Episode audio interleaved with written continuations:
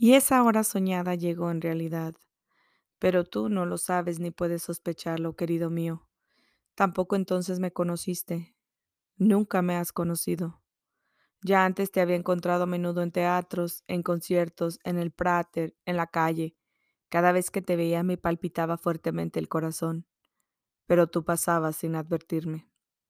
Es cierto que en lo exterior resultaba muy otra. La niña tímida de los primeros tiempos habíase convertido en una mujer bonita, como decían mis amigos, cubierta de magníficas toilets y rodeada de admiradores. ¿Cómo podrías reconocer en mí a aquella tímida muchacha que habías contemplado a la luz crepuscular de tu pieza?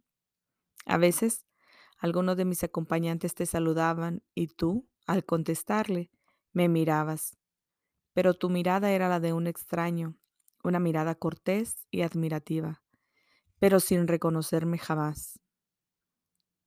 En cierta ocasión, me acuerdo muy bien, ese olvido de mi persona fue para mí un ardiente suplicio.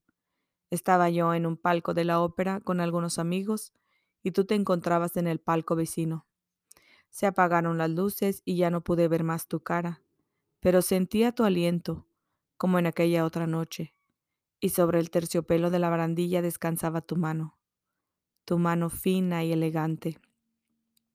Se apoderó de mí el vivo deseo de inclinarme sobre ella y besarla humildemente. La misma música no hacía sino excitarme. Mi anhelo era cada vez más intenso y tuve que hacer terribles esfuerzos para contenerme. Tan poderosamente atraía a mis labios aquella mano adorada. Terminando el primer acto le pedí a mi amigo que saliéramos. No podía soportar más tenerte junto a mí en la oscuridad, tan cerca y tan lejano. Pero llegó la hora. Llegó una vez, la última vez en mi pobre vida. Hace un año, justamente en el día de tu cumpleaños. Es curioso. Había estado pensando en ti todo el día, pues festejaba el aniversario de tu nacimiento con una gran fiesta. Por la mañana temprano había salido a comprar las rosas blancas que todos los años te enviaba en memoria de aquella hora olvidada por ti. Por la tarde salí con mi hijo. Fui al teatro, pues quería que no dejase él de festejar el día, aunque no conociera su motivo. El día siguiente lo pasé con un joven muy rico, fabricante de Bruen, con quien viví desde hace dos años.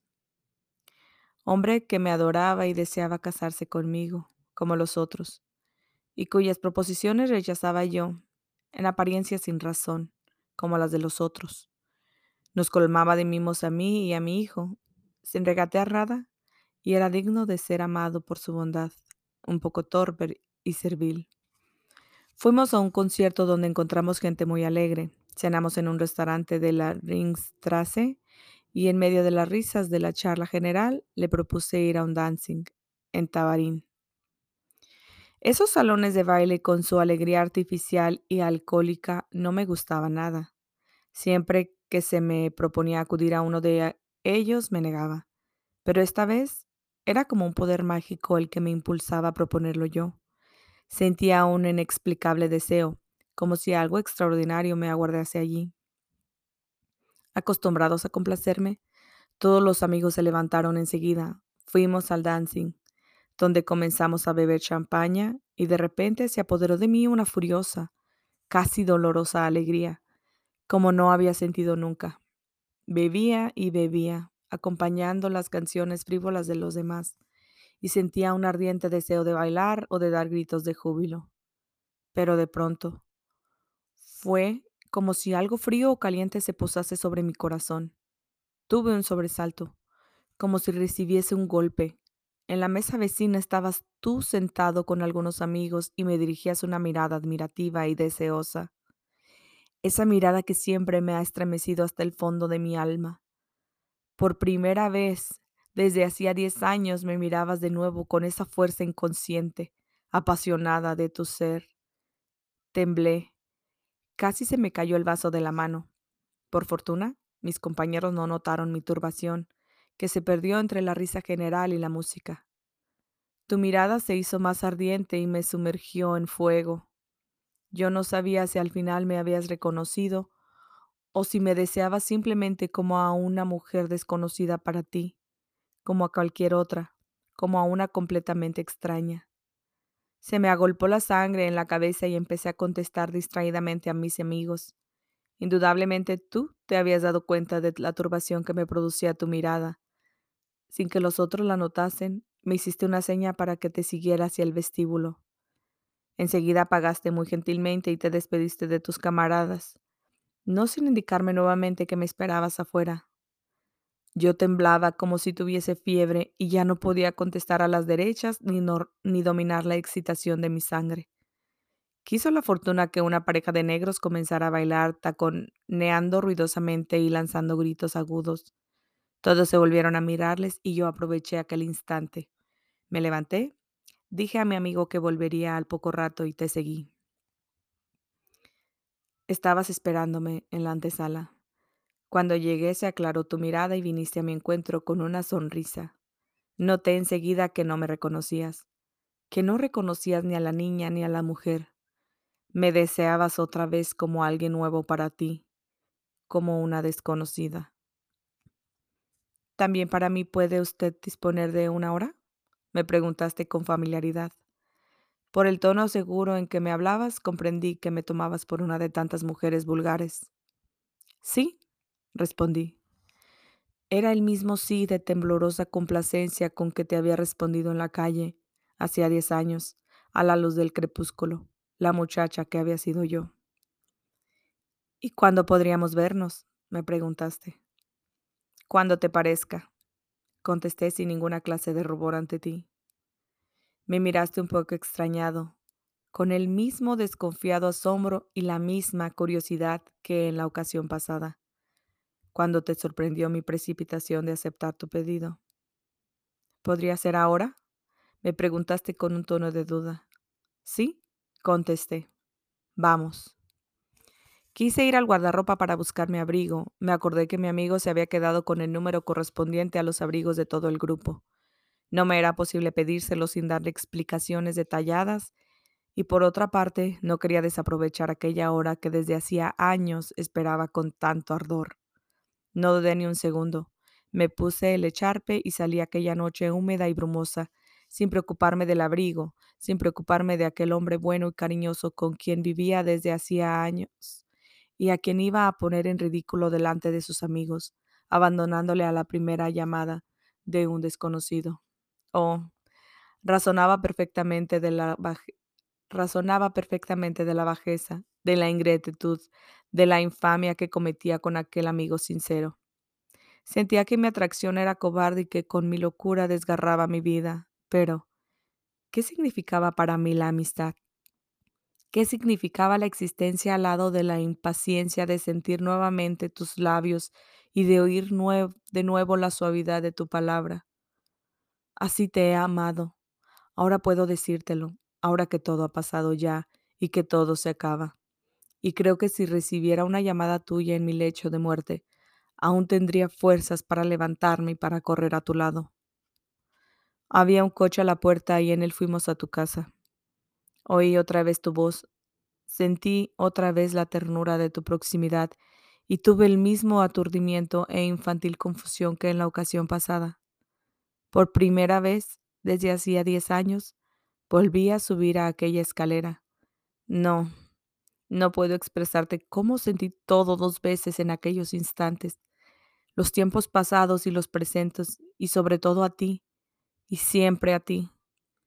Poco había cambiado en tu habitación.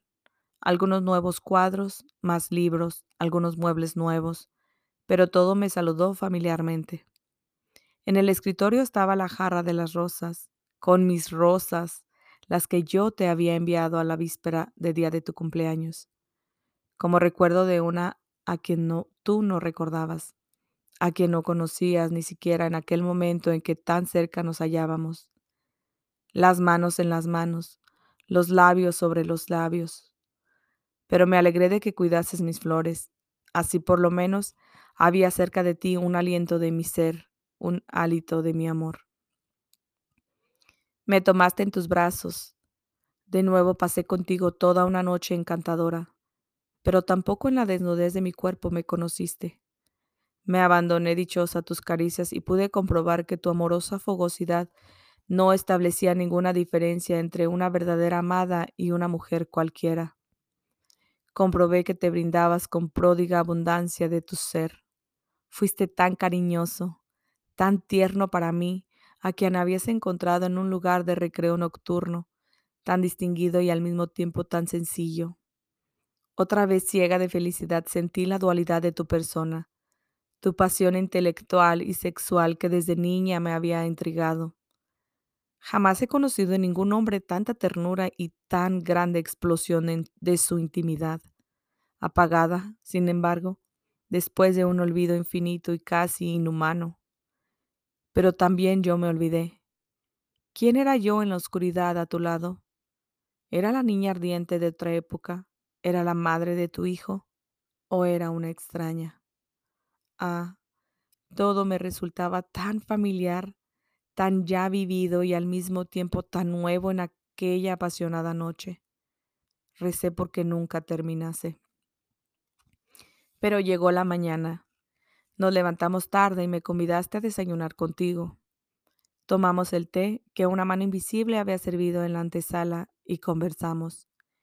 Y de nuevo hablaste con aquella franqueza tuya, evitando siempre toda indiscreción, sin curiosidad por conocer nada de mi vida. No preguntaste cuál era mi nombre, ni dónde vivía. De nuevo era yo para ti una aventurera, un ser anónimo, una hora apasionada que se pierde en el humus del olvido sin dejar el menor rastro tras de ti. Me dijiste que te proponías ir al norte de África para pasar allí algunos meses. Me eché a temblar en medio de mi felicidad, pues de nuevo volví a sentir en mis oídos todo pasado y olvidada.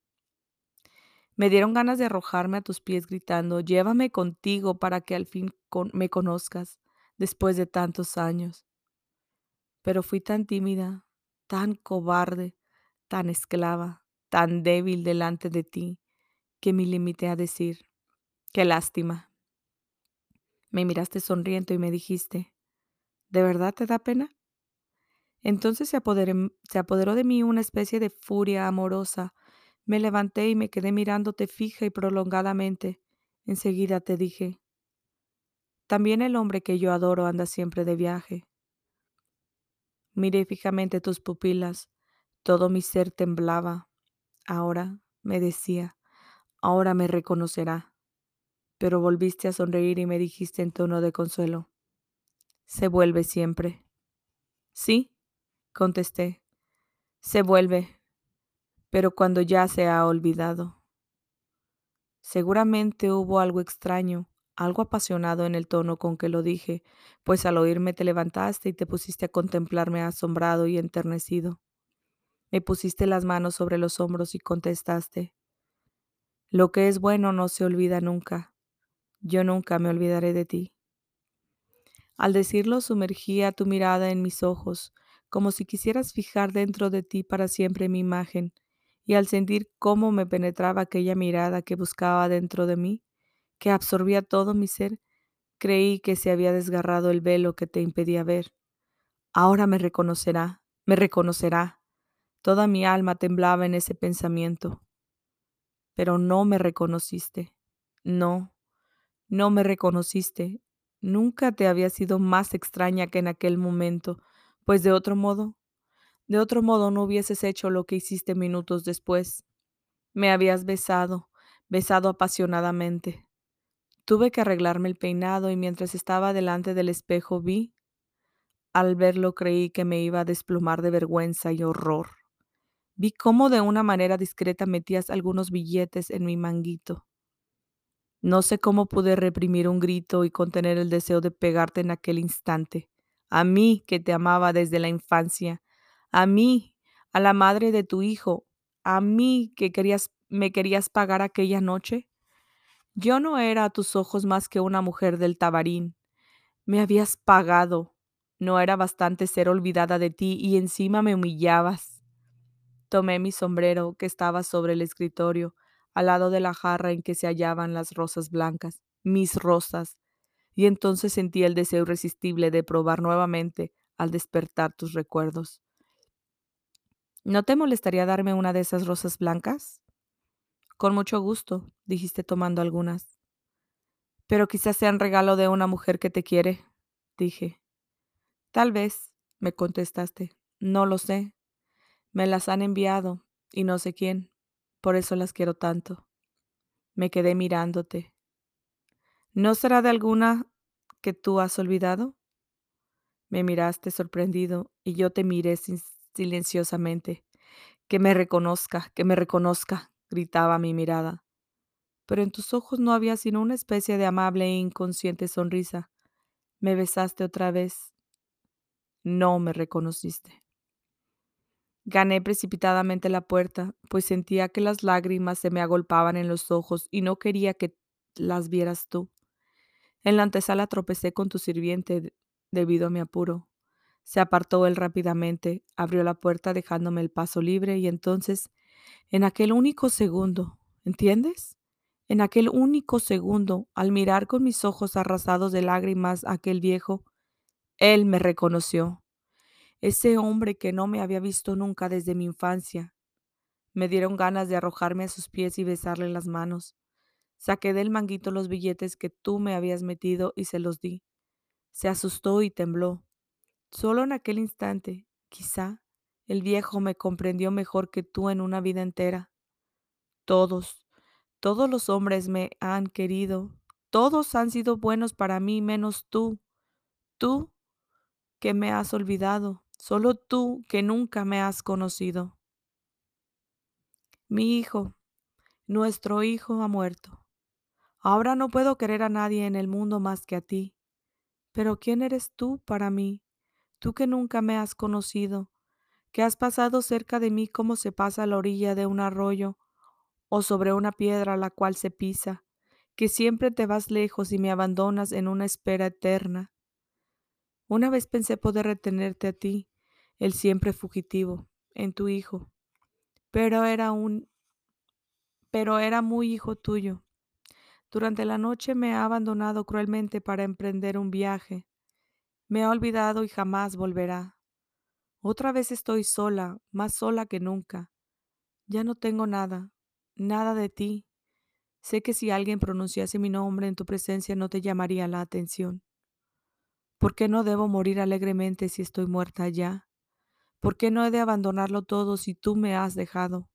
No, querido. No me quejo, no quiero lanzar mi tormento sobre la alegría de tu casa. No temas que te moleste más. Perdóname.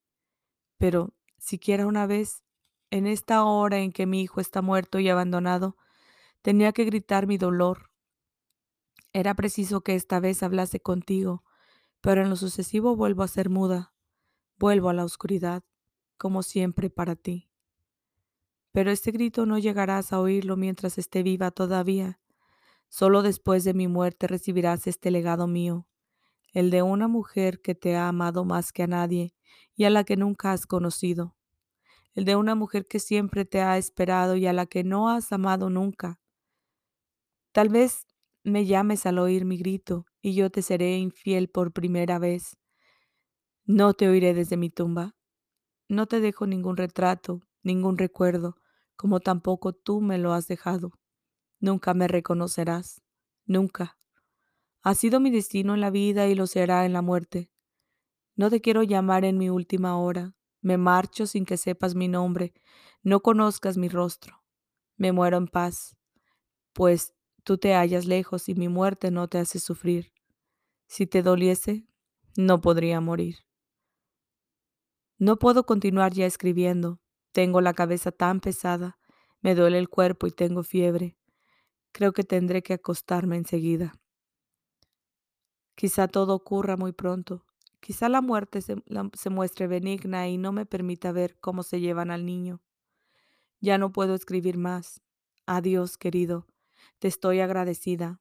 A pesar de todo, todo ha ocurrido bien. Te estoy agradecida hasta mi último aliento. Me siento mejor. Te lo he dicho ya todo. Lo sabes todo ya. Ya no es solo un solo pensamiento en ti. Sabes cómo te he amado y este amor no te deja ningún sufrimiento. No notarás mi falta, eso me consuela. Nada cambiará en tu vida brillante y gozosa. No te molesto con mi muerte, eso me consuela, querido mío. ¿Pero quién? ¿Quién te mandará las rosas blancas en tu cumpleaños? Ah, la jarra estará vacía. El tenue aliento en mi vida, que allí estaba durante años, se habrá apagado. Óyeme, querido, te lo suplico. Es mi primer y último ruego. Hazme el favor de colocar rosas blancas en la jarra el día de tu cumpleaños. Hazlo, querido, como otros mandan a decir una misa por sus difuntos. Yo ya no creo en Dios y no quiero una misa. Creo únicamente en ti. Solo te amo a ti y solo quiero continuar viviendo en ti. Ah, solo un día cada año y muy silenciosamente como he vivido a tu lado. Te ruego que lo hagas, querido. Es mi primer y último ruego. Te lo agradezco. Te quiero. Te adoro. Adiós. Terminó la carta con las manos temblorosas. Después reflexionó largamente.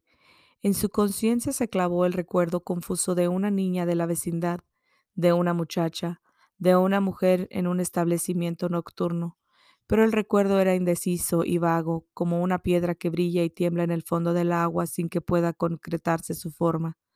Sombras que van y vienen, pero que no dibujan ninguna imagen. Sentía reflejos de antiguos sentimientos, pero no recordaba. Era como si hubiese soñado algunas figuras, soñado muchas veces y profundamente, pero solo en realidad. Su mirada cayó sobre la jarra azul puesta sobre el escritorio. Estaba vacía, vacía por primera vez en su cumpleaños. Se asustó.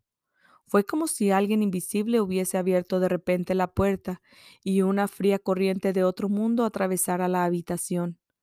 Sintió cerca una muerte y un amor inmortal. Algo se extendió por su alma y se quedó pensando en la amante invisible, inmaterial y apasionada, como en una música lejana.